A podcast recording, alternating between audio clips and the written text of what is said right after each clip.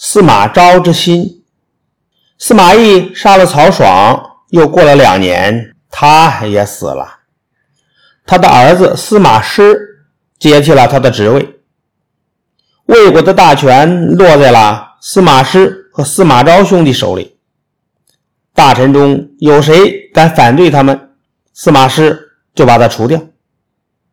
魏少帝曹芳早就对司马师兄弟的霸道行径非常不满，一直想撤掉司马氏兄弟的兵权，但还没等到曹芳动手，司马师已经逼着皇太后把曹芳废了。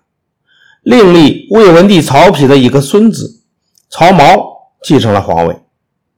魏国有些地方将领本来就看不惯司马氏的专权行为。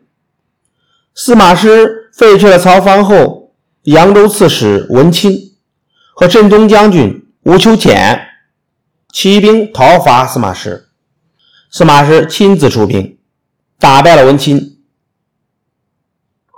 和吴秋俭。但是在回到许都之后，司马师也得病死了。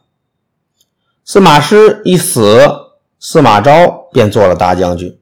司马昭比司马师更为专横霸道。魏帝曹髦实在是忍无可忍。有一天，他把尚书王经等三个大臣招进宫里，气愤地说：“司马昭的野心，路人都知道。”我不能坐着等死啊！今天我要同你们一起去诛杀他。年轻的曹髦根本不懂得怎样对付司马昭，他带领了宫内的禁卫军和侍从太监，乱哄哄的从宫内杀了出来。曹髦自己也拿了宝剑，站在车上指挥。司马昭的心腹贾充。带了一队兵士赶来，与禁卫军打了起来。曹髦上前大喝一声，挥剑杀过来。贾充的手下兵士见到皇帝亲自动手，都有点害怕，有的都准备逃跑了。贾充的手下有个叫程济的，问贾充该怎么办。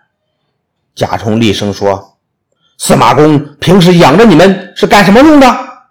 这还用问吗？经贾充这么一说，程济的胆儿就壮了起来呀，拿着长矛就往曹髦身上刺去。曹髦躲闪不及，被程济刺穿了胸膛，当场就死了。